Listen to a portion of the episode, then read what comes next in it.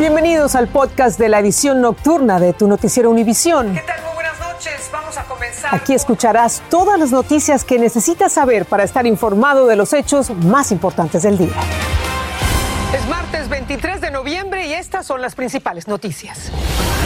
Aumenta la cifra de muertos en la mortal embestida en un desfile en Wisconsin. Falleció un niño de ocho años. El pequeño marchaba con su equipo de béisbol junto a su hermanito. Otros seis menores heridos siguen en condición crítica. Aunque el presidente Joe Biden ordenó echar mano de 50 millones de barriles de petróleo para bajar el precio de la gasolina, expertos dicen que la reducción recién se vería en enero. Y una ola de inmigrantes, mayormente haitianos, rebasó una instalación migratoria en Tapachula. Esto obligó a suspender temporalmente los trámites de asilo para permanecer legalmente en México. Permítanos salir si nos están diciendo que 15 días para abandonar México. Bueno, ok, déjenos salir. Comenzamos. Este es Noticiero Univisión Edición Nocturna con Patricia Yañot.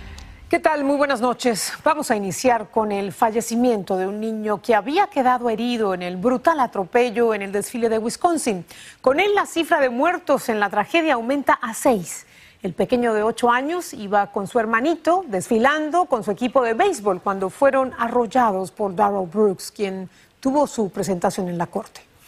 La denuncia penal contra Brooks incluye declaraciones de testigos que dicen que en ningún momento intentó detenerse o reducir la velocidad, sino más bien parecía conducir de un lado a otro con la intención de arrollar a los participantes en este desfile. Viviana Ávila tiene lo último. Esposado y escoltado por dos alguaciles, Darrell Brooks se presentó por primera vez en corte, donde se le presentaron los cargos de homicidio intencional en primer grado tras embestir con su camioneta a una multitud durante un desfile navideño el domingo pasado. La fiscalía pidió un sexto cargo de homicidio intencional por la muerte del niño Jackson Sparks, de 8 años de edad. A Brooks se le impuso una fianza de 5 millones de dólares, que contrasta con la de apenas mil dólares que le fijaron el 2 de noviembre por cargos de agresión y abuso doméstico. Las leyes de Wisconsin están equivocadas porque uno como hispano lo encierran y le cobran de 5 mil a 6 mil dólares por arriba y, a ellos con mil dólares va afuera y, el récord criminal que tienen ellos es, este, es injusto. Mientras tanto, familiares de las víctimas tratan de sobreponerse a su dolor, como la esposa y el pequeño hijo de Juan José Márquez, quien debe someterse a una segunda cirugía. Ver a mi esposo pidiendo por su hijo es... Aún me duele mucho, la verdad. Es... No tengo ninguna herida física, pero... Um, emocional. Cada vez que veo una imagen es volver a vivirlo. César Perales también espera que su hermano José y sus dos sobrinas salgan pronto del hospital. El domingo le hicieron una cirugía de casi seis horas y le hicieron otra hoy en la mañana y al parecer van a tener que hacerle otra. Mientras tanto, en este restaurante honran la memoria de Jane Coolidge, quien fue mesera allí y luego trabajó en un banco. Para mí fue un dolor muy grande saber que Jane había fallecido, si yo apenas la había visto el viernes aquí. Por su parte, la policía le pide a testigos que si tienen videos del trágico suceso, se los entreguen para ser usados como evidencia durante la investigación. En Waukesha, Wisconsin, Vivian Ávila, Univision. Qué horror de historia. Por otra parte, el presidente Joe Biden anunció la liberación de 50 millones de barriles de petróleo de la Reserva Estratégica. Se trata de un esfuerzo para enfrentar el aumento de los precios del petróleo y de la gasolina cuando se acerca la temporada de viajes de fin de año. Pero como nos dice Luis Mejit, si usted cree que el precio de la gasolina bajará pronto, se equivoca. Se vienen las fiestas y manejarle va a salir caro. El precio de la gasolina sigue rompiendo récords. Y duele mucho la situación está muy, muy, muy, muy, difícil. Tratando de calmar el dolor a los bolsillos de millones de estadounidenses, el presidente tomó acción, anunciando liberar más de 50 millones de barriles de petróleo de la Reserva Estratégica para combatir los aumentos.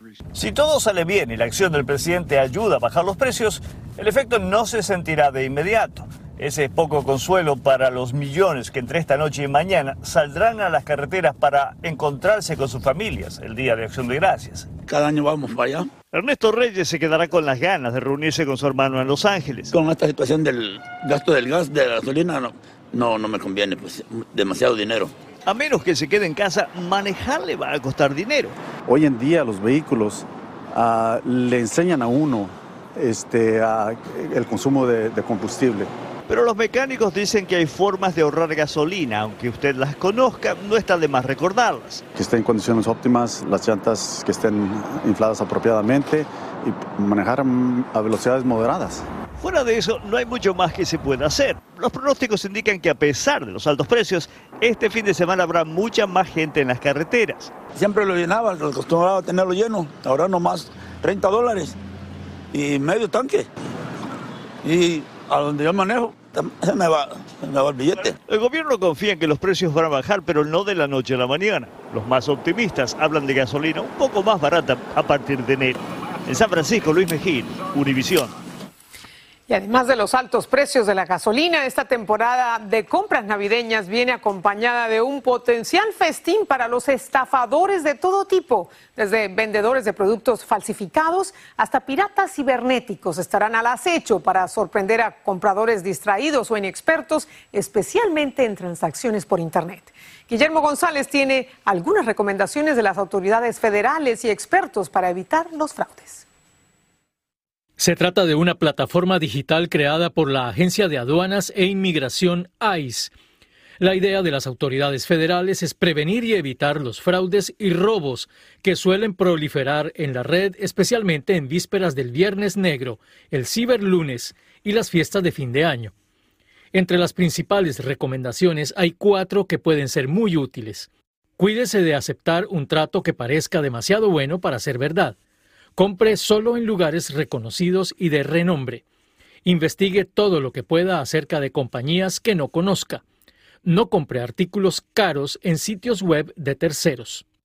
Uno de los fraudes más comunes es la suplantación de páginas de tiendas o productos muy conocidos que pueden robarle su dinero y su información personal.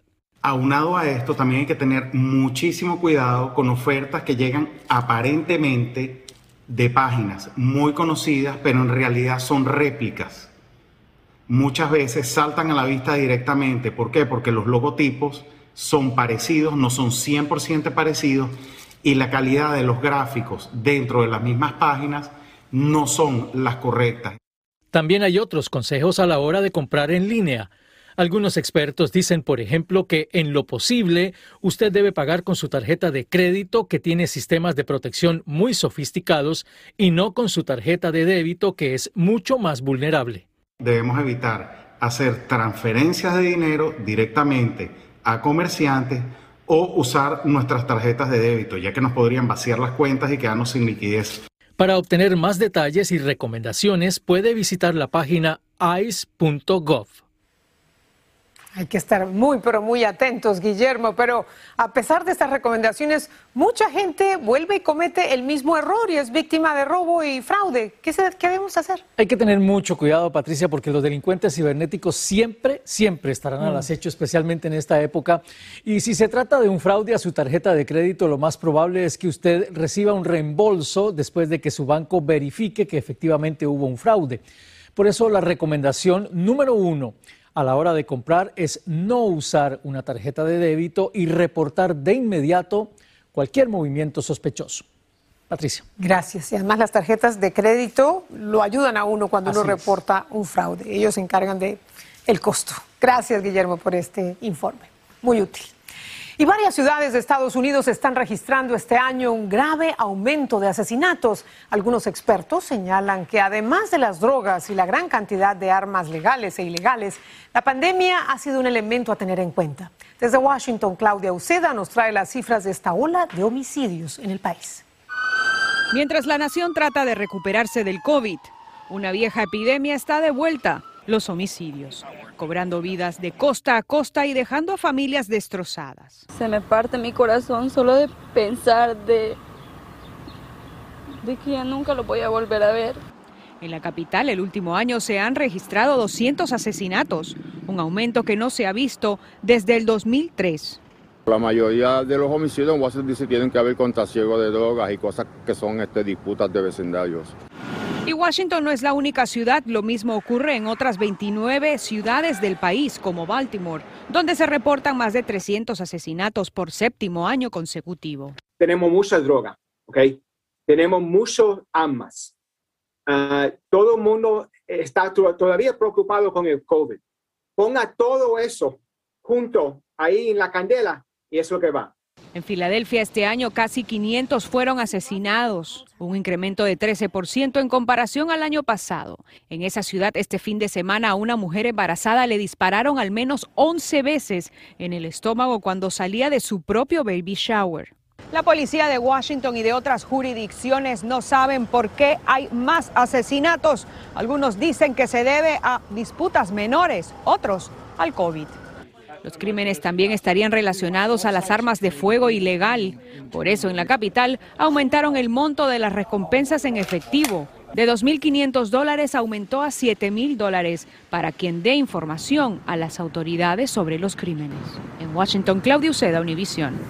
Vamos ahora a Texas porque la contienda por la gobernación puede comenzar con una gran sorpresa. Aún no sabe si se postulará a la gobernación de Texas, pero el actor Matthew McConaughey tiene proyecciones alentadoras que lo ayudarían a decidirse. Una encuesta revela que cuenta con más apoyo de los tejanos que el demócrata Beto O'Rourke, por ejemplo, quien ya anunció su candidatura. Aunque Greg Abbott es el favorito para ser reelegido, algunos no descartan que McConaughey pueda desbancarlo. Lidia Cavazos tiene los detalles. El 13 de diciembre se vence el plazo para la inscripción de candidatos a la contienda electoral por la gobernación de Texas contra el actual mandatario Greg Abbott que buscará su reelección en 2022. Por ahora hay una marcada preferencia de los votantes por el actor Matthew McConaughey, quien ha expresado su deseo de postularse, pero aún no concreta su candidatura. Pues hay espacio para alguien como Matthew McConaughey que tiene niveles de aprobación mucho más altos. Hay niveles muy altos de desaprobación de Greg Abbott y de Beto O'Rourke.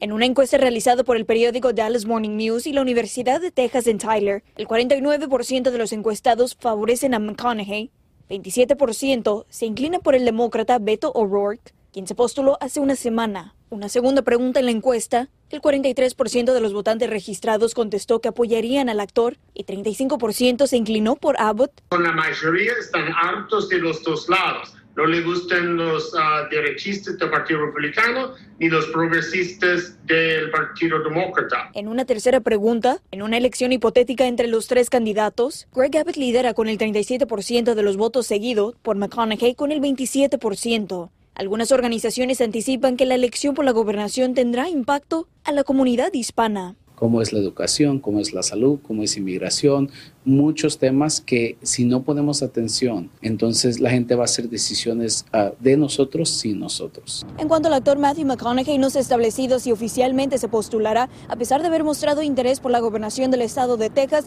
y tampoco se sabe hasta estos momentos bajo qué partido político pertenecería. Desde Houston, Texas, Nidia Cavazos, Univisión. Sería interesante ver qué pasa allí en esa contienda. Y a propósito de Greg Abbott, hace unas horas ya oficializó su candidatura a su tercera reelección a la gobernación de Texas. Lo hizo al presentar la documentación necesaria para participar en la contienda electoral. Y vamos a Filadelfia, o más bien a México donde el aumento de la crisis migratoria se vive cotidianamente. Entre las caravanas de centroamericanos y la llegada de miles de haitianos, las autoridades no se dan abasto para contenerlos. Precisamente un desborde de inmigrantes en Tapachula llevó a las autoridades a cancelar la tramitación de visas humanitarias para transitar legalmente por el país. Alejandro Madrigal nos cuenta el caos y la protesta que generó esta medida.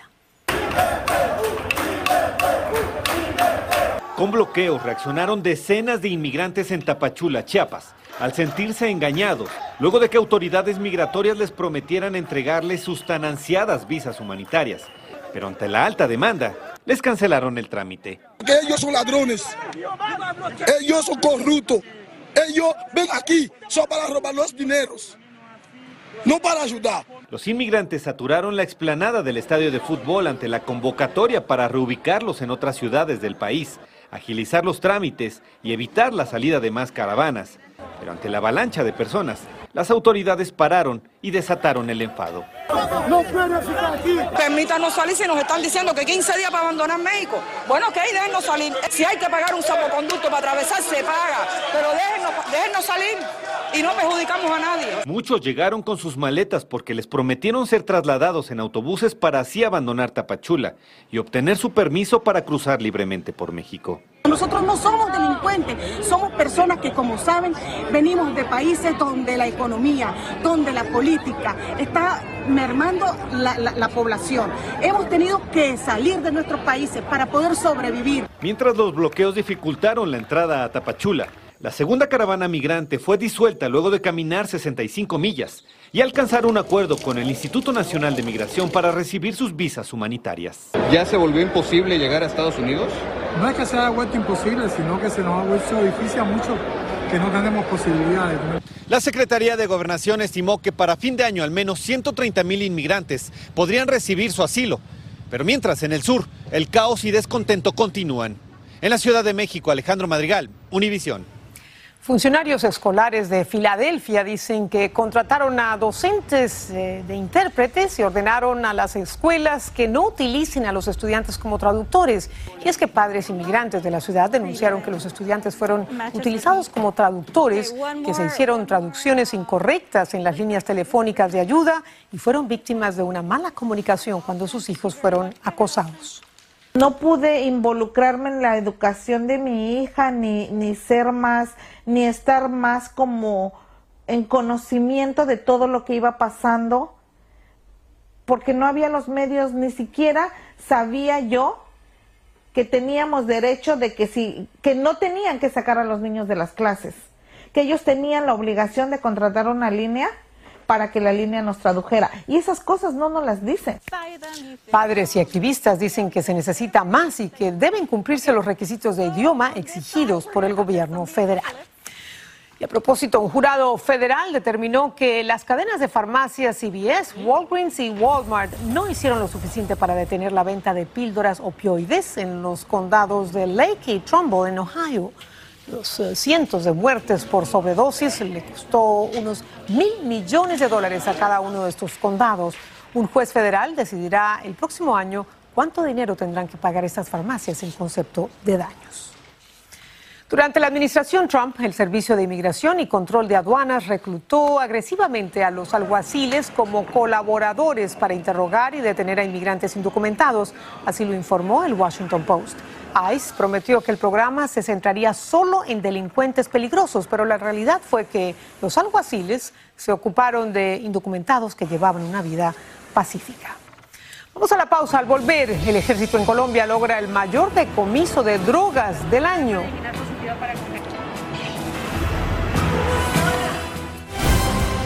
Estás escuchando el podcast de tu noticiero Univisión. Gracias por escuchar.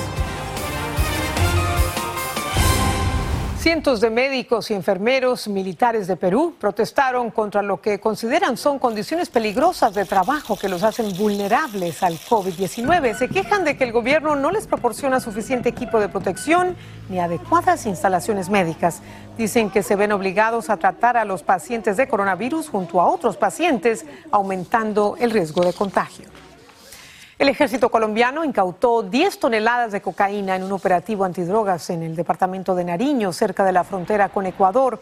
Es el mayor decomiso de coca en lo que va del año. Los militares también destruyeron dos laboratorios de droga de la guerrilla, el Ejército de Liberación Nacional, el ELN. Autoridades dijeron que los guerrilleros habrían recibido más de 300 millones de dólares por la venta de la coca incautada. Y el ejército de Honduras comenzó a distribuir el material electoral para los comicios generales del 28 de noviembre, en los que podrán votar más de 5 millones de hondureños. La ceremonia oficial de distribución se realizó en una unidad militar en Tegucigalpa. El domingo, los hondureños elegirán a su presidente, tres vicepresidentes, 298 alcaldes y 128 diputados. Al volver, el rastro de Albert Einstein rompe un récord millonario en una subasta en París. Estás escuchando el podcast de tu noticiero Univisión. Gracias por escucharnos. Con la emoción a flor de piel, las familias recibieron a unos 150 miembros de la Guardia Nacional de Iowa que regresaron a Des Moines tras una estadía de varios meses en el Oriente Medio.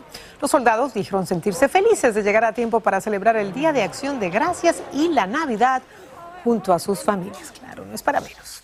Y para terminar, un manuscrito de Albert Einstein con cálculos sobre su teoría de la relatividad se vendió por más de 13 millones de dólares en una subasta en París. La cifra rompió el récord de venta de un documento científico. El manuscrito fue elaborado entre 1913 y 1914 por Einstein y un amigo ingeniero quien se quedó con el documento. Maravilloso. Con esto nos despedimos. Muy buenas noches, que descansen. Nos vemos mañana.